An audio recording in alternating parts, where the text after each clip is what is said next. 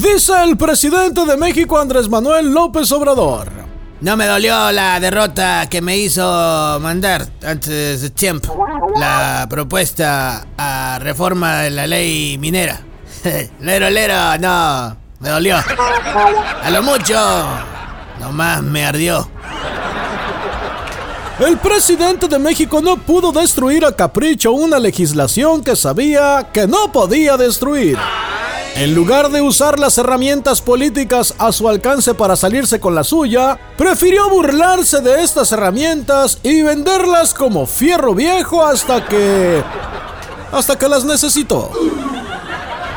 Entonces cuando se dio cuenta en el error en que había caído, a los legisladores opositores, en moderado pero visible desespero, les hacía el urgente y desesperado llamado.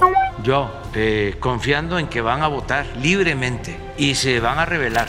Y llamo a eso, a que se rebelen, que no sean traidores a la patria.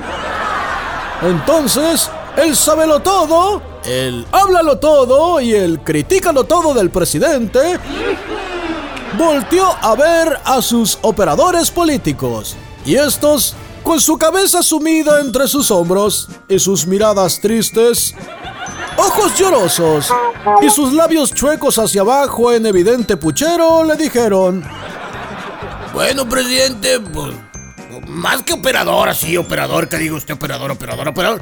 No, no somos. Nosotros más bien somos golpeadores. Pues no, no le podemos garantizar reformas constitucionales, presidente, pero si usted nos da unos teléfonos y recursos para pagar unos bots, le garantizo unos trending topics muy buenos como para autoconsolarnos en nuestras derrotas. ¿Qué le parece? Es más, a ver qué tal este. Hashtag vendepatrias. Le va a durar solo unas cuantas horas, pero le va a servir de consolación. De consolación. Entonces el presidente dijo: Yo lo que necesito son operadores eficientes.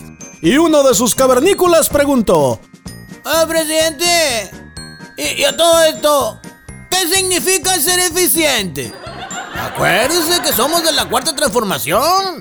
Y usted sabe que eficiencia no está en el vocabulario de la cuarta transformación. Ay, ¿qué es eso?